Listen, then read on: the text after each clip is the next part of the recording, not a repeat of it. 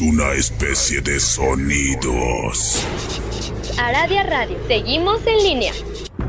La hora del miedo es el momento en que la frontera del mundo de los vivos y de los muertos se difumina. Los fantasmas aparecen del otro lado y vuelven para deambular en la tierra. Así que estás advertido, estaremos abriendo portales prohibidos. No importa la hora que marque tu reloj. Estás escuchando la hora del miedo.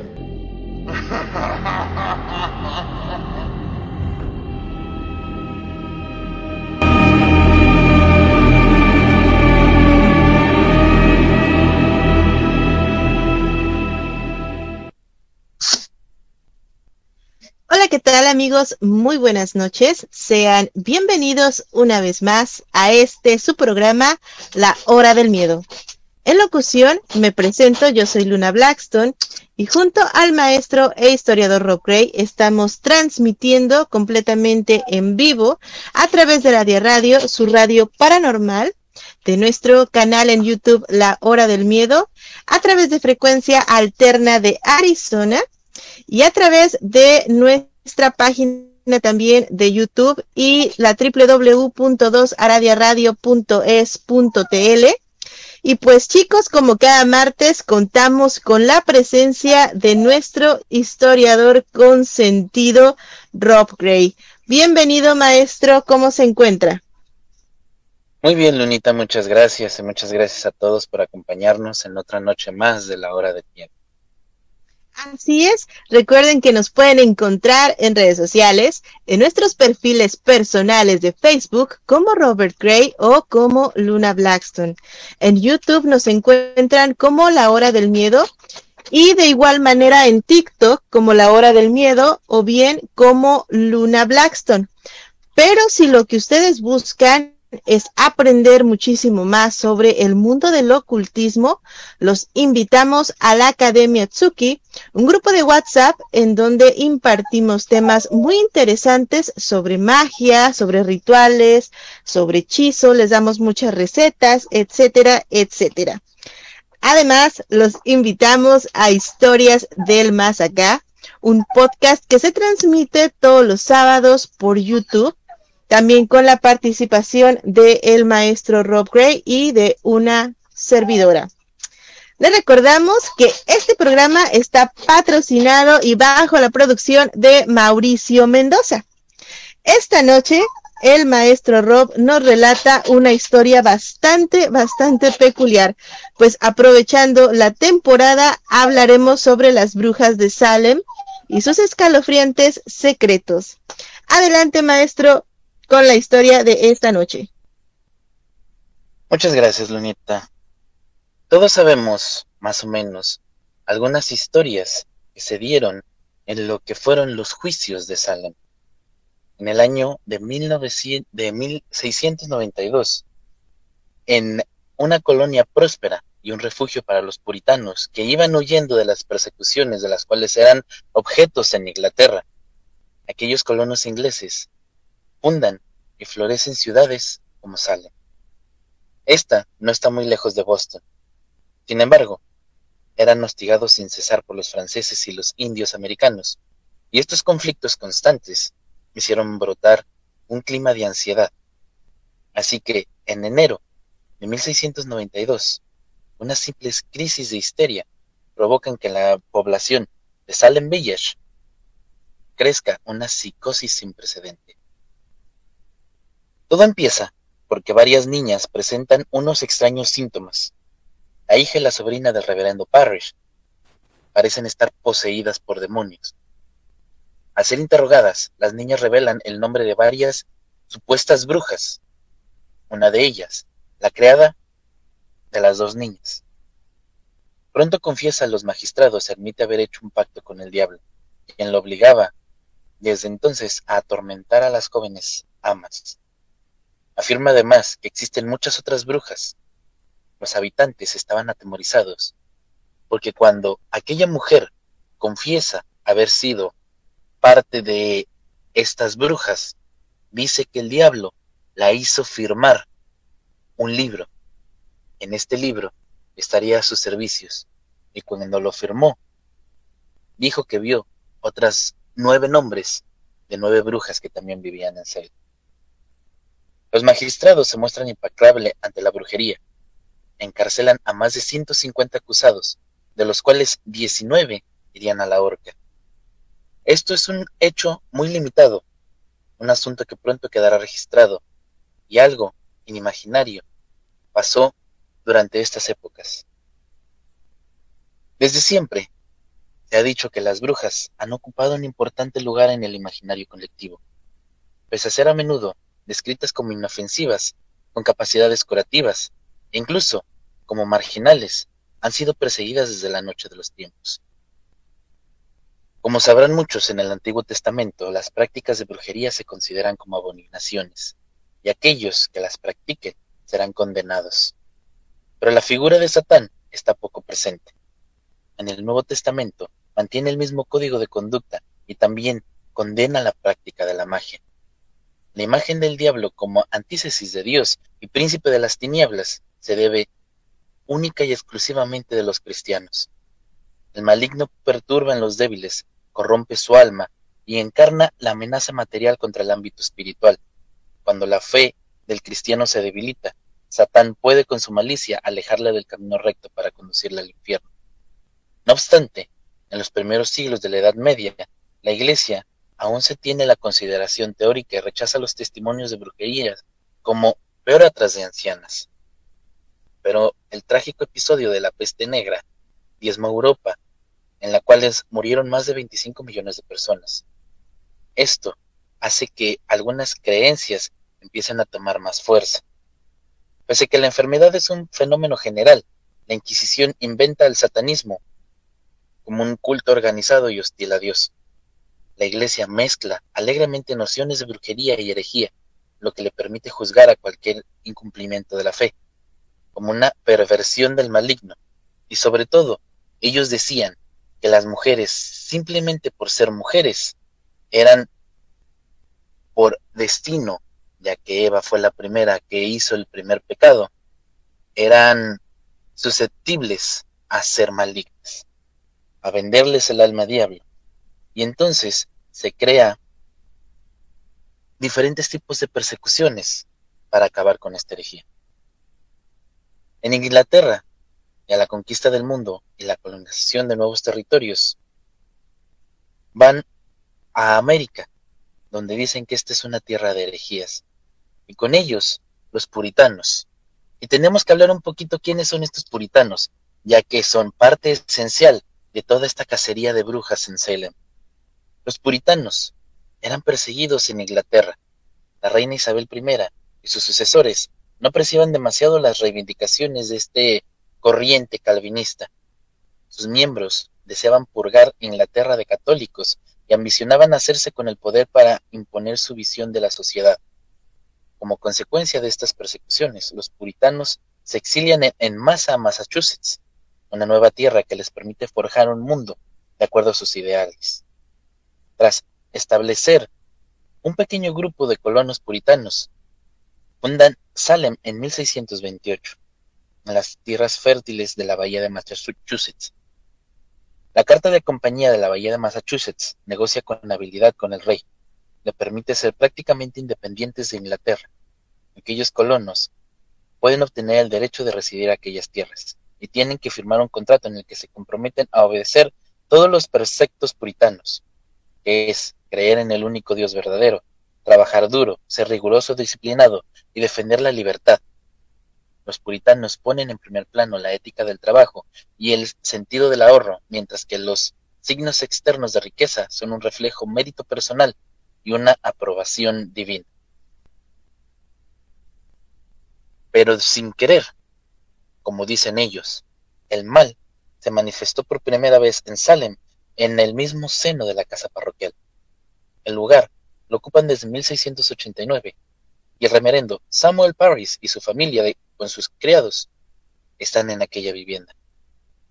El reverendo Parris es un hombre bastante amargado que no asume sus varios fracasos, la devastación de su plantación en Barbados por un huracán y la quiebra de la sociedad mercantil de Boston.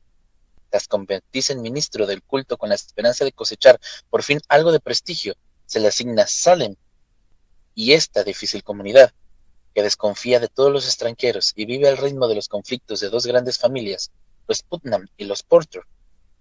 Paris, decepcionado por no conseguir sus aspiraciones, vierte con frecuencia su frustración en los sermones. Los inviernos son duros en Massachusetts, y en, 1900, en 1691 y 1692 no es la excepción. Elizabeth Paris, de nueve años, hija del reverendo Paris, y Abigail Williams, de once años, sobrina del mismo, pasan largos días de compañía con la criada de la familia. Esta se llama Tituba. Es una amerindia que el reverendo Paris se trajo desde el Caribe y da un cierto prestigio a su familia. Muchos dicen que ella venía desde Venezuela, pero no se sabe a ciencia cierta de dónde venía, ya que ella no es frecuente de tener eh, aquella familia sirvientes en sala.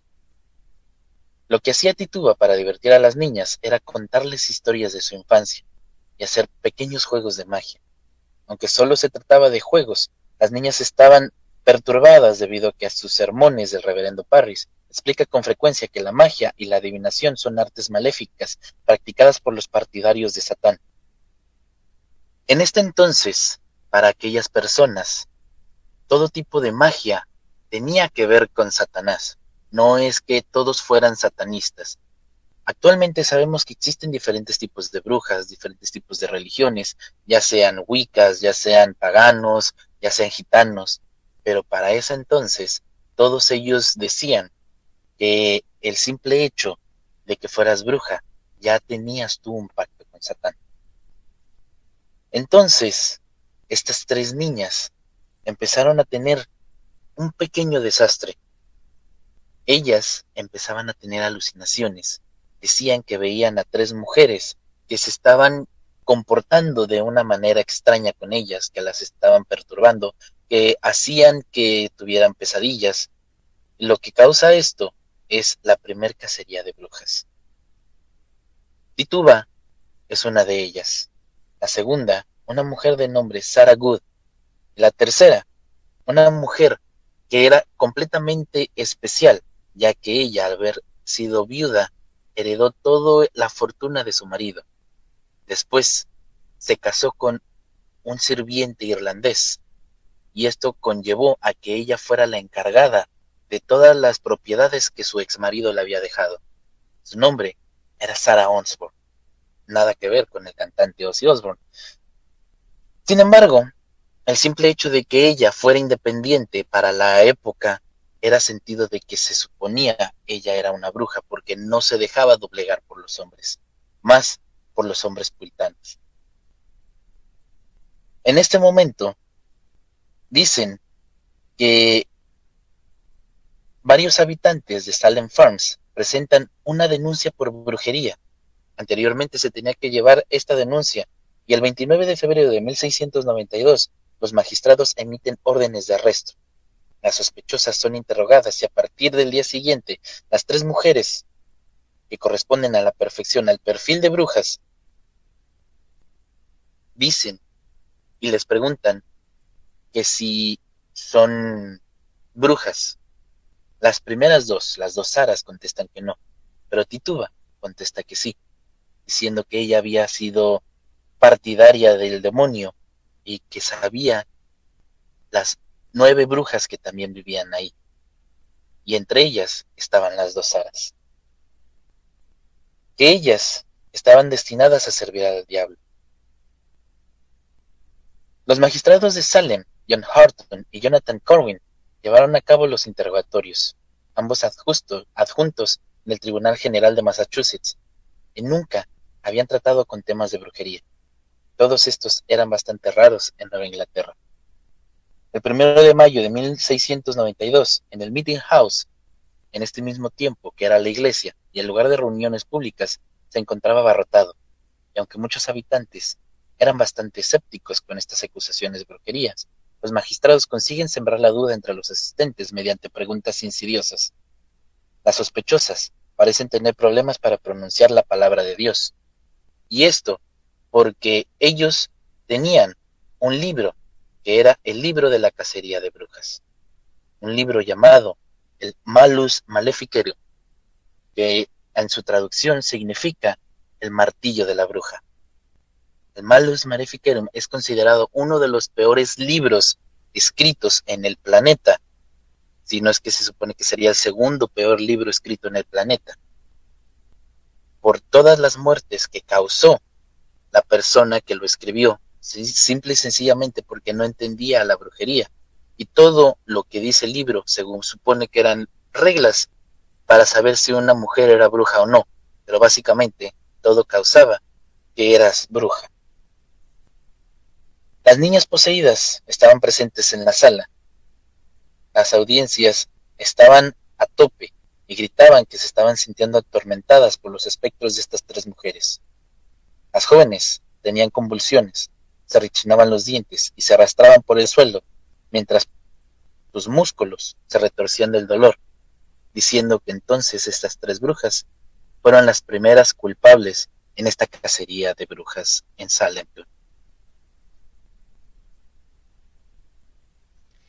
A mí desde siempre me han gustado estas historias. Obviamente las brujas pues son parte desde mi niñez y a mí este lugar de Salem me gusta muchísimo.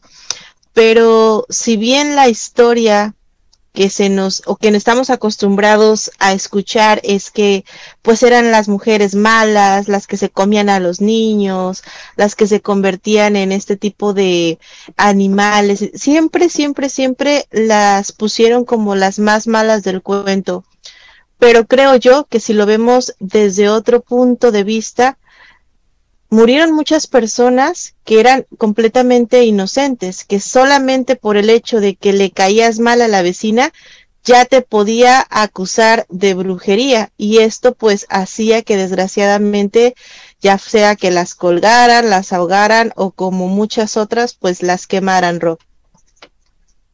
Sí, este tipo de, cosas, sobre todo por el, libro, el famoso libro eh, Maleficarum, hacía que se supone que tenías que torturar a aquella mujer, se supone que también tenías que hacer diferente tipo de cosas con esa mujer, de torturar, decían que la tortura era buena para ellos, las ahogaban, tenía tantas cosas que se suponían, ellos decían que era para descubrir a la bruja, lo único que hacían era torturar a la mujer hasta que dijera que sí, o si decía que no, seguían diciendo que eso era símbolo de que era una bruja.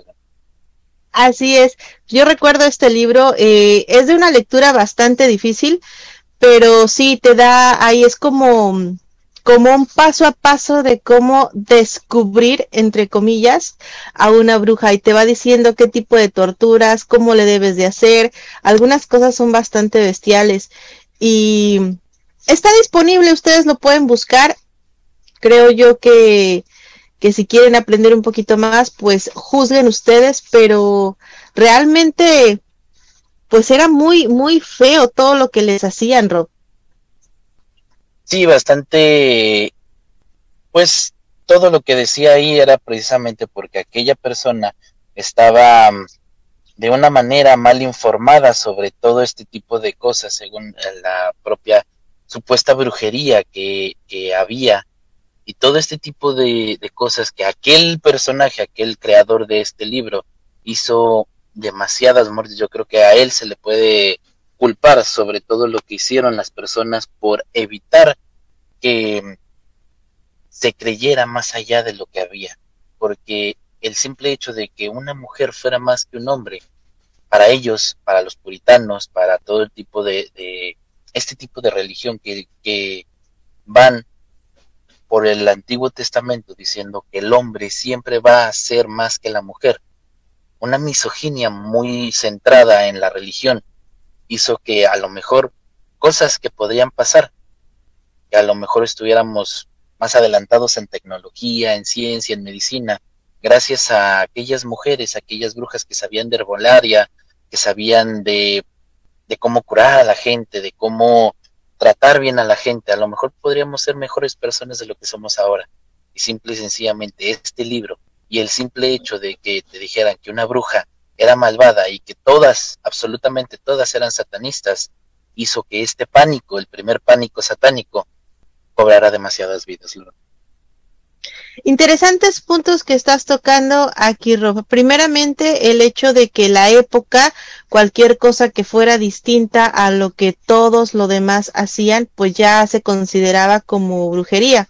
Si tú sabías de plantas, si tú sabías de hierbas, si curabas, ya eras considerada, si no eras eh, parte de la iglesia, eras considerada ya parte, eh, como tú lo dices, de, de del diablo, ¿no? Porque todas decían, ah, es la mujer del diablo y demás, porque sabe curar, porque con una, con un té te hizo una poción y te salvó.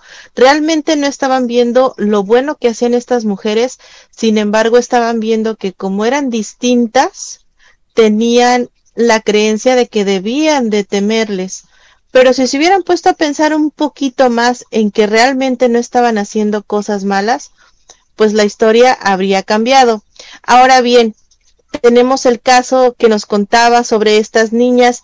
¿Quién dice que a lo mejor no se estaban imaginando las cosas, que no estaban jugando, o sea, que no tenían alguna enfermedad, que no estaban sido, que no estaban siendo envenenadas o, o alucinando con algún algo que se estuvieran comiendo.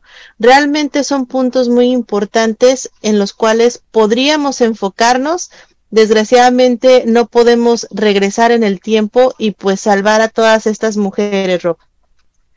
Efectivamente lo que dices es algo cierto y eso sí está comprobado. Lo que causó que estas tres niñas tuvieran alucinaciones y este tipo de convulsiones y todo lo que ellas acusaban por brujería fue precisamente un pan de un trigo que se le hizo un hongo y este hongo básicamente un pan echado a perder, fue el causante de todo esto. Fíjate, ahí tenemos, si hubieran ido con una bruja, les hubiera curado su alucinación. y hoy en día también, fíjate que eh, a muchas de nosotros nos temen todavía, a otras nos consideran siempre parte de lo malo, pero ya con tanta información, últimamente la gente tiene muchísima más aceptación y está más abierta al mundo del ocultismo. Sabemos que hay tanto cosas buenas como cosas malas, gente que puede jactarse de esto y que puede a lo mejor decir yo soy la gran bruja, la mejor de todas y cobrar muchísimo, pero realmente el conocimiento está al alcance de todos los libros están al alcance de todos, simplemente es saber buscar un poquitito y aprender a realizar este tipo de trabajos, Rob. Sí, pero no solamente es el, trabajo, sino también el conocimiento, el que nosotros podamos saber para qué sirve cada cosa. Eso es lo que haría una buena bruja, para qué sirven tales hierbas o para qué sirve una cosa, otra cosa. Recordemos que no solamente son los procedimientos que uno lleva, sino también lo que nosotros le pongamos, la, la habilidad y la energía que nosotros le pongamos. Esto ayuda mucho para que una bruja sea la mejor bruja y no necesitas estarlo diciendo, posteándolo en cualquier lado. Eso ya quedará a cuestiones de la gente. Así es, creo que, y siempre le hemos dicho, el conocimiento es lo que te abre realmente las puertas. Siempre les recordamos ahí en la Academia Tsuki que cada cosa tiene una función y que el conjunto de todas estas cosas, junto con eh, tu decreto, junto con tu intención, con toda tu energía, bueno, entonces ahí es donde ocurre realmente la magia, en saber utilizar las cosas y en saber para qué sirve cada cosa, porque si no después se pueden llegar a dañar bastante, bastante feo. Sí, sobre todo para eso es el estudio, para eso es todo lo que nosotros tenemos que leer y sobre todo precisamente porque todo este tipo de cosas provino de esto, de que los puritanos tenían su propia manera de hacer las cosas y algo que era diferente a ellos que una mujer fuera más, que simple y sencillamente como, como lo fue Sarah Osborne, que ella era la matriarca de su familia, o que como Sarah Good, que ella no sabía leer y sin embargo, ahí en el libro del martillo de las brujas decía que tenías que leer una parte de la Biblia para que se pudiera saber si eras bruja. Sin embargo, por todo te iban a condenar. Si no lo leías es porque eras bruja. Si lo leías es porque Satanás te ayudó a leerlo. Y entonces todo esto te condenaba, fuera o no fuera cierto. Y muchas veces esto en Salem lo utilizaron de una manera torcida, ya que si tú querías deshacerte de una persona por envidia o por coraje, solo tenías que decir, aquella persona es bruja. Y luego, luego, hacer el, la denuncia adecuada para que fueran a capturarlo y hacerle otra vez, basados a este libro, todas las torturas para saber si era bruja o no. Así es, el caso es que eras bruja o eras bruja, no importaba si lo sabías o si no lo sabías, ellos se tenían que condenar como si fueses bruja. Vamos a ir a un pequeñísimo corte, pero regresando vamos a seguir hablando de las brujas de Salem y todos sus secretos. Así que no se mueva de su asiento, que ya regresamos a este su programa, La Hora del Miedo.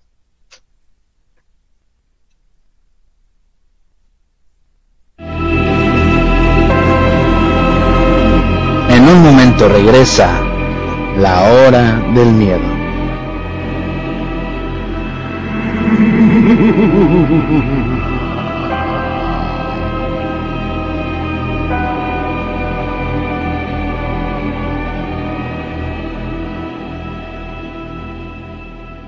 El machismo, la misoginia y los estereotipos sexistas provocan que miles de niñas y mujeres sean víctimas de violencias. Por ello, la CNDH emitió la Recomendación General 43 Diagonal 2020 al Estado mexicano para exigir un alto a la violencia de género y poner fin a los feminicidios. Asumimos como nuestra la exigencia de justicia de miles de mujeres que han alzado la voz. Contra las violencias todas. Comisión Nacional de los Derechos Humanos, defendemos al pueblo.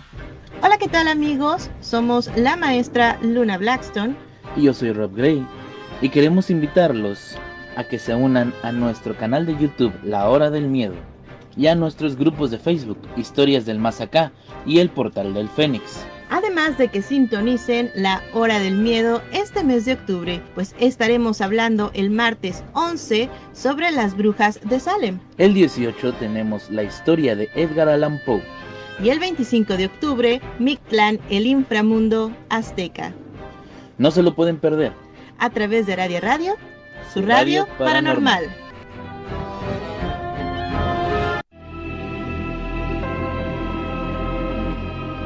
Ya regresa la hora del miedo.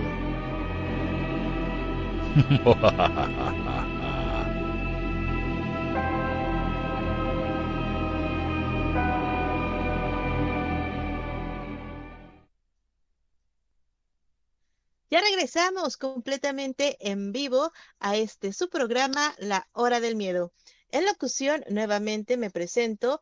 Yo soy Luna Blackstone y en compañía de el maestro e historiador Rob Gray estamos transmitiendo a través de Radio Radio, su radio paranormal, a través de frecuencia alterna de Arizona y nuestro canal de YouTube, La Hora del Miedo. Tenemos algunos comentarios ya que se hacen presente la gente que nos está acompañando esta noche. Isa Martínez nos dice, buenas noches, saludos de San Martín, Texmelucan. Noemí Hernández nos dice, buenas noches, un gusto estar aquí. Atroz, digamos la forma en la que llevaban a cabo sus creencias. Así es, ¿qué nos cuenta, maestro? Pues sí, desafortunadamente a veces eh, nosotros nos enfocamos en nuestras propias creencias y creemos que los demás están mal. Eh, muchas veces se ha dicho que el hablar de religión o de política es un cuento de nunca acabar.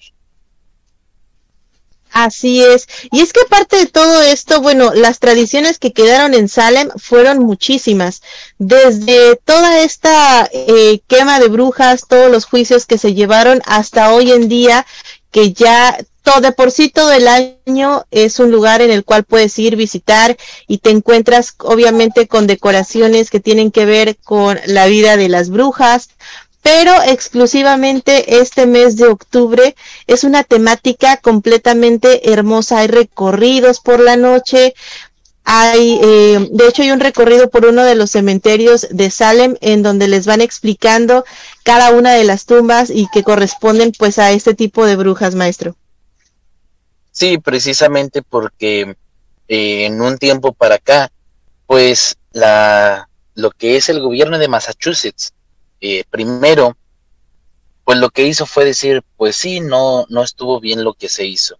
Después, hace no no más de tres años, sacó una carta pidiendo perdón por todos los juicios de Salem y sobre todo dándole una indemnización a todas las familias afectadas por aquellas acciones que ocurrieron en aquel año, a todos los descendientes que pues se tiene registrado, que el gobierno lo tiene registrado, se les dio una compensación económica simple y sencillamente por todo el daño que se le hizo a sus familias, porque no solamente era el hecho de que tú fueras bruja, sino que pues básicamente como eran puritanos, pues básicamente el, ser descendiente de ellos también era mal visto. Así es, de hecho, eh, desde ahí vienen este tipo de, mm, maldiciones, ¿no? Que dicen, ah, pues es que tú eres descendiente de las brujas y de ahí se cuentan muchísimas otras historias. De hecho, es una de las historias que se cuentan también en Salem. Tengo entendido, maestro, eh, que hay una lista de todas las mujeres o todas las personas que llegaron a fallecer que algunas de ellas se dice que sí eran practicantes de brujería y otras pues desgraciadamente eran gente eh, que no practicaban pero pues también se fueron parte de este tipo de situaciones trágicas. Sí, puesto que no solamente era la situación, sino que también era el, simple hecho de que, pues, si te acusaban, ya tenías todo el, el, el yugo. Era incluso más, más feo ser acusado por bruja que ser acusado por un homicidio en Massachusetts. Así es. Y fíjate, Rob, que hay eh, datos bien curiosos sobre, ahorita que estamos comentando sobre los parientes, sobre los descendientes de estas personas de Salem. Hay una actriz en específico que, bueno, ahorita está muy sonada la película de Hocus Pocus o de Abra Cadabra, que apenas salió la segunda parte. Y no sé si ustedes sabían o no, pero se dice que Sarah Jessica Parker descubrió que eh, uno de sus familiares, creo que era una bisabuela, su décima bisabuela me parece, se llamaba Esther Elwell y ella era o fue una de las mujeres acusadas en este tipo de eh, situaciones que se dieron en Salem y pues resulta que Sarah Jessica Parker es descendiente de una de estas brujas rock. Pues sí, a veces eh, no sabemos hasta dónde podemos llegar en, estas épocas, ya que precisamente es algo que por el cambio de apellidos, porque a veces al, al casarse uno por reglas, muchos van cambiando de apellidos, no sabes hasta dónde llega tu árbol genealógico. Pero como dije antes, precisamente gracias a que Massachusetts quiso redimirse, a lo mejor económicamente, pues ellos sabían en dónde habían quedado aquellos descendientes. Así es, así es. Si quieren saber la historia completa, se las cuento en el chat o bien luego la posteamos ahí en nuestras páginas de Facebook. Para todos los que quieran saber un poquito más de estas historias. Así es. Pues seguimos con la historia, Rob. Pues al principio del año 1692, Massachusetts tendría que negociar una nueva carta con Inglaterra y la vida política en Salem queda suspendida. No, no había autoridades legales y los tribunales de Massachusetts no pueden emitir veredictos, así que las primeras inculpadas pasan largos meses en las prisiones de Salem, en Boston y los alrededores. Las condiciones que eran ellas sometidas eran espantosas, y Sarah Osborne, la mayor y la más débil, fallece en su celda el 10 de mayo de 1692. Hasta el 14 de mayo desembarca en Boston el nuevo gobernador, Sir William Phipps, quien tiene que hacer frente a la realidad inquietante.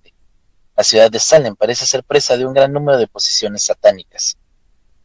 Diez, muchos días después, para intentar calmar la situación, crea la Corte Especial Oyer and Terminal, que era literalmente un tribunal especial para escuchar y determinar, para dirigir estos juicios, y se nombran nueve jueces, entre ellos Samuel Sewell, John Harton, Jonathan Corwin y William Surcourt, gobernador adjunto, y es nombrado presidente del tribunal. Los jueces no consiguen distinguir las pruebas de los rumores y piden consejo a los ministros de culto de Boston, en especial a un hombre llamado Cotton Mather. este era una reputada figura puritana con un extenso conocimiento en la materia de cacería de brujas. El debate entre los pastores y los magistrados es agitado, y los primeros, pese a ser sermones envidiados, recomiendan la prudencia y consideran que la prueba espectral, porque antes se decía que podías mandar como testigo a un espíritu, y las niñas eran las que traducían aquel espíritu. Entonces decían que la prueba espectral no era suficiente para condenar a una bruja. Los ministros del culto desconfían de las denuncias públicas e insisten en la necesidad de referirse a, a pruebas tangibles. Por el contrario, para los magistrados, el sufrimiento de las niñas es más que prueba suficiente de la culpabilidad de las sospechosas. El 2 de junio, la posadera Bridget Bishop es la primera en ser juzgada. Sin ninguna sombra de duda, los jurados la declaran culpable, pese a que ella no deja de proclamar su inocencia. Es condenada a muerte y el 10 de junio Bridget Bishop es ahorcada en Gallows Hill, una columna alejada en la ciudad en la que se han instalado todas estas orcas. No todos los inculpados son condenados. Así que Rebecca Norse, una anciana dama que todos los vecinos elogian con su gentileza y devoción, consigue ganarse la clemencia del jurado y es declarada no culpable. Pero el veredicto provoca un gran estruendo de gritos. Mucha gente quejada sufre de convulsiones, y mientras sus miembros se retuercen, piden la muerte de Rebecca Norse. El juez solicita la revisión del veredicto para que cese el tormento de las víctimas. El 19 de julio es conducida a Gallows Hills para ser ahorcada junto con otras cuatro condenadas, entre ellas Sarah Good. Sin embargo, poquito tiempo después, su hija de Sarah Good, llamada Dorcas, una niña de cinco años, es acusada de ser la que sigue el trabajo de su madre, porque ella decían que alimentaba a su familiar por medio de su dedo pequeño y que tenía las pruebas de las mordidas. Su familiar decían que era una serpiente. Para aquellos pocos que no saben lo que es un familiar, un familiar se supone que es una como mascota. Sin embargo, esta mascota siempre va a estar atada a ti espiritualmente. Sin embargo, en Salem decían que los familiares eran demonios en forma de animales pequeños de tamaño mediante los cuales el diablo transmitía sus poderes a sus víctimas. Esto causó que un papa, eh, el papa Bonifacio II, fuera el causante de mandar a matar a muchos gatos. Con esto se reprodujeron las ratas y las ratas trajeron la famosa peste negra al mundo, gracias a lo que decían sobre los familiares. Después de esto, no solamente fueron mujeres los que eran acusados, también había hombres dentro de, de aquellos juicios. Para esto, también tenían torturas. Todo lo que decía aquel libro para que pudieran confesar si eran brujas o no. Entre ellas, artefactos que mutilaban a la gente hasta llevar a la muerte. Y no todas llegaban a la horca por esto, sino que también muchas veces llegaban o no llegaban ni siquiera a confesar por el sufrimiento de aquellas cosas. Después de la condena a muerte de una mujer como Rebecca Knowles, se provocó bastante pánico. El hecho de que una practicante tan virtuosa pueda ser ahorcada quiere decir que nadie está a salvo. Algunas familias deciden dejar Salem antes de que la situación empeore todavía más. Otros habitantes, por miedo a afrontar las preguntas de los magistrados, se marchan también tras haber sido señalados por aquellas personas aquejadas. En general, los más ricos consiguen abandonar la jurisdicción y se refugian en ciudades como Nueva York, pero las autoridades persiguen a los fugitivos y a veces consiguen darle alcance. Por otro lado, varios encarcelados, entre ellos un rico armador llamado Philip English, y el capitán John Aiden consiguen escapar de la prisión. Otro hombre, llamado Giles Corey, fue uno de los acusados. Este hombre fue acusado y se negaba a testificar por el juicio, sobre todo contra su mujer, Marta. También es condenado como parte de la brujería. Este falleció al agonizar tres días con la caja torácica aplastada por piedras, una de las cosas que viene en el libro. Este, la muerte de este hombre, eleva a número 27 total de víctimas por juicios de brujería. Las últimas palabras, porque cada vez que le preguntaban que si iba a confesar, él lo único que decía es, pongan más peso. Con tantas grandes y pesadas piedras, por negarse a testificar, murió. Sin embargo, al terminar el verano de 1692, los sacerdotes puritanos se oponen cada vez más a los métodos empleados por los magistrados. Los ministros, del culto quieren que para condenar a los acusados existan elementos más tangibles que una simple prueba espectral, a medida de las que las consagraciones se suman a este criterio. Los juicios por brujería pierden de forma progresiva el apoyo de la opinión pública, se pone en duda la opinión de los afectados y como su presencia se requiere cada vez menos, la crisis de histeria que éstas sufrieron se van haciendo más apaciguables. Poco a poco la población comienza a dudar de la veracidad de los acontecimientos y teme que se haya condenado a inocentes sin razón. En este momento el gobernador William Phillips se suma a la opinión generalizada y en octubre se disuelve la Corte Especial Oyer and Terminer y se declara como inadmisible la prueba espectral. Se liberan a muchos prisioneros y los juicios son cada vez menos y numerosos. El gobernador declara una amnistía y en los últimos condenados a muerte son finalmente indultados. Sin embargo, esto no resulta en la puesta de libertad de todos los sospechosos. En efecto, para que se abran las puertas de la celda, primero hay que reembolsar los gastos de prisión, y muchos no tenían los medios para hacerlo. Así que el reverendo Parris consideraba a Tituba como la responsable de todos estos acontecimientos, se niega a pagar su puesta en libertad. El presidente Harvard, un respetado puritano, escribe en un conocido discurso, es mejor escapar a diez supuestas brujas que condenar a una sola persona inocente. Su hijo, Colton Matter, continúa la lucha contra Satán, así que aunque durante los juicios de Salem siempre recomienda la moderación, nunca dudó en la existencia del diablo. En sus escritos sobre satanismo, defiende a los magistrados de la corte, pero su obsesión termina por destruir su reputación. Durante dos siglos, los puritanos serían considerados como los principales responsables de los dramas que tuvieron lugar en Salem, y su influencia no dejaría de disminuir.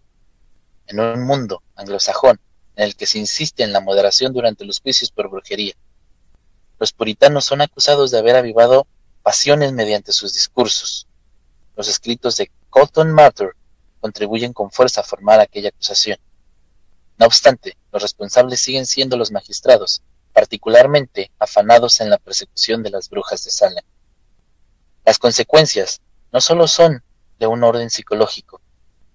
La ciudad, muy, muy próspera en otro tiempo, sufre un severo revés económico en 1692 Muchos lugareños desatendieron su trabajo para seguir el desarrollo de los juicios y otros huyeron de la región por miedo a ser llevado ante los tribunales, provocando la gran caída. Muchos investigadores han intentado entender las razones que llevaron a la comunidad de Salem a perseguir brujas de manera desenfrenada. Su acontecimiento puede parecer muy diferente comparados a diferentes persecuciones europeas. Estas fueron mucho más violentas y espectaculares. Pero en el mundo anglosajón, por lo general moderado en sus juicios por brujería, los hechos son muy excepcionales. Algunos solo ven a las acusadoras, a las niñas investidas en un gran poder, como si de un juego se tratara. Las niñas habrían señalado a aquellas personas a las que querían ver desaparecer. Pero Betty Parrish, Abigail Whitlam y Mercy Thompson, ellas estaban enfermas de verdad. Ellas tenían problemas psicológicos.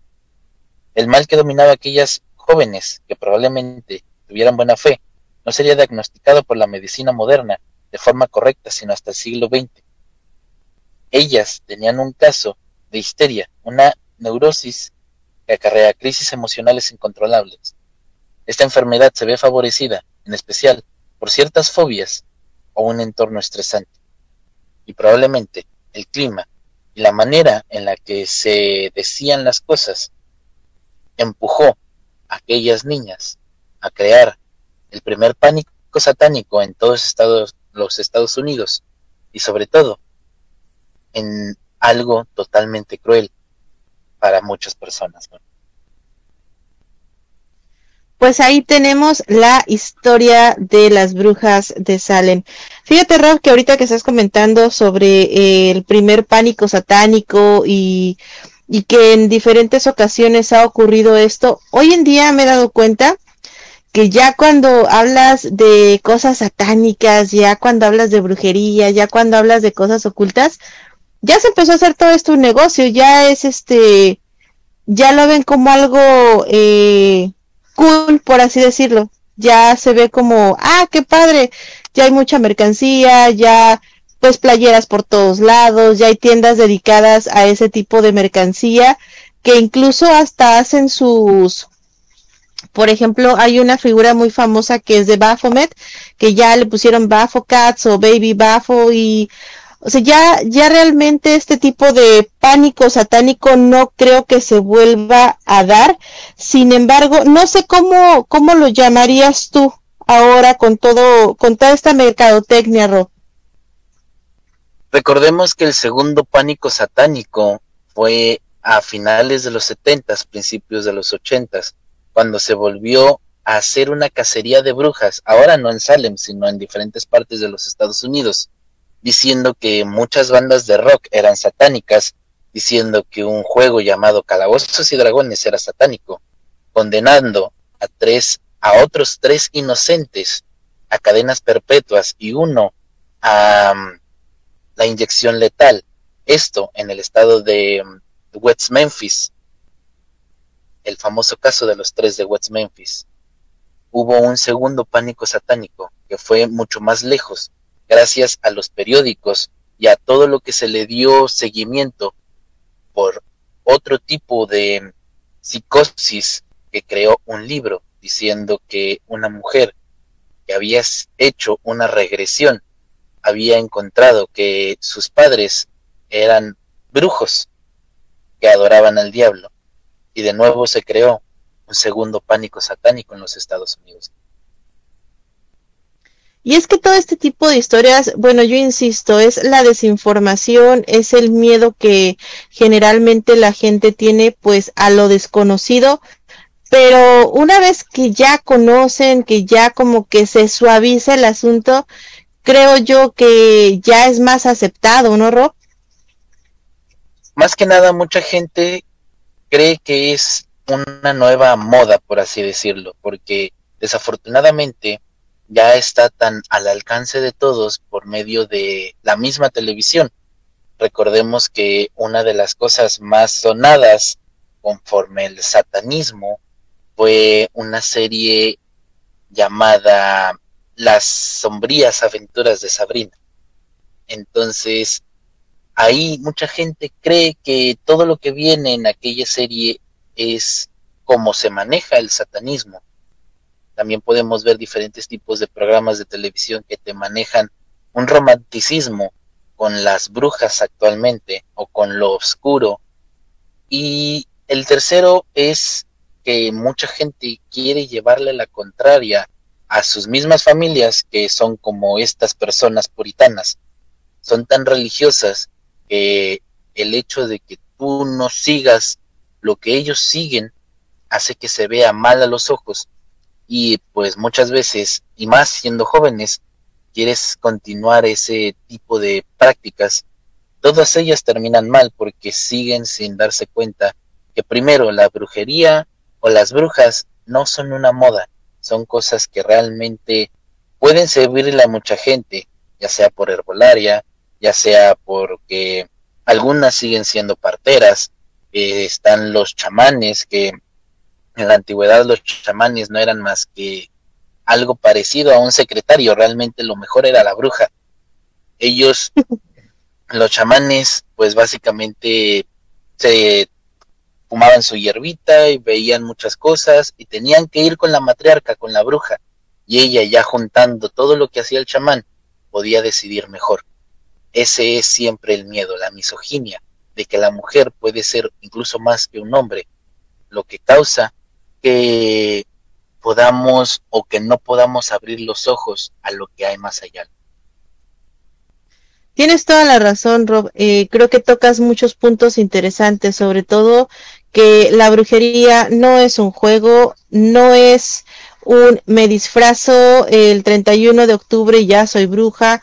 No por vestirte de negro vas a ser bruja no por leer un solo libro vas a ser bruja. Esto conlleva muchísimas responsabilidades, hay muchas leyes, muchas normas.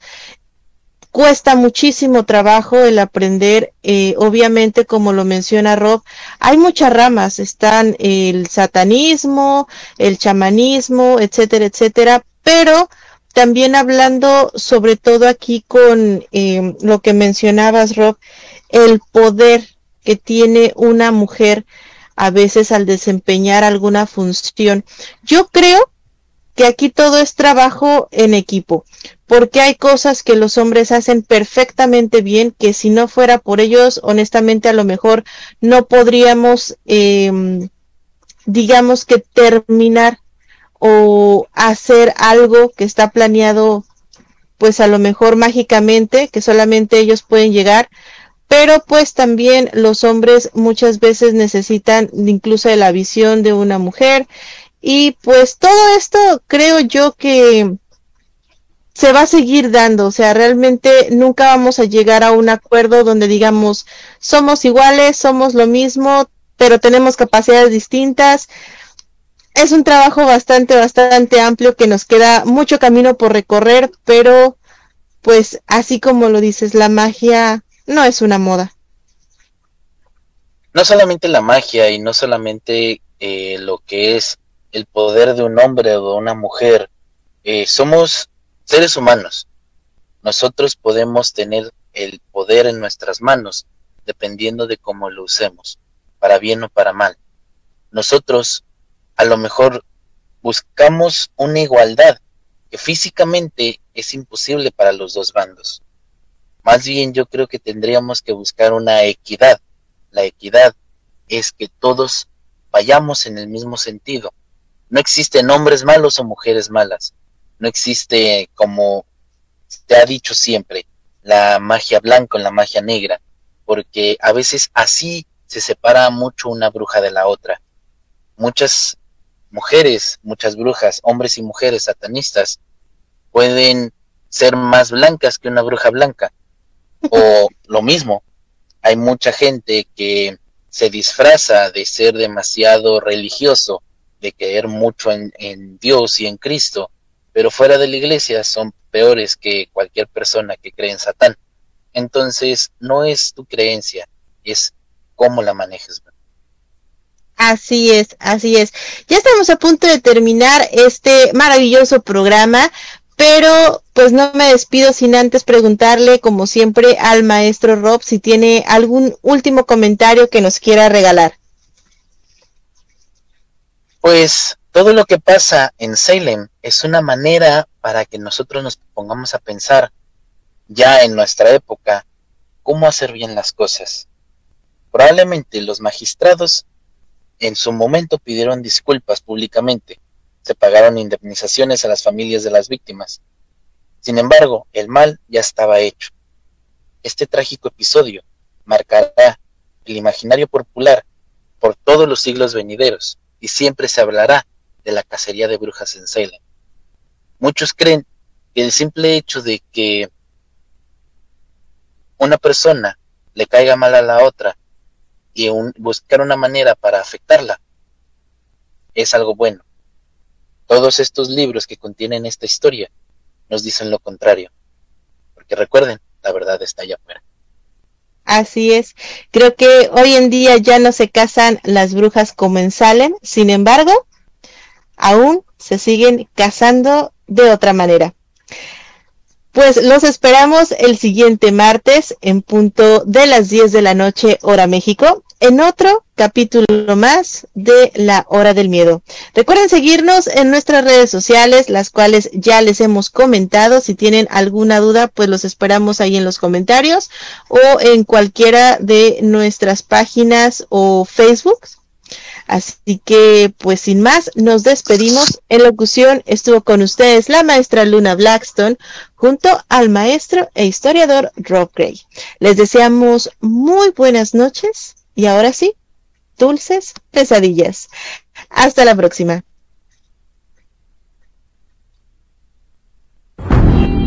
Este fue tu programa, La Hora del Miedo. Los esperamos en la siguiente emisión. 哈哈哈哈哈哈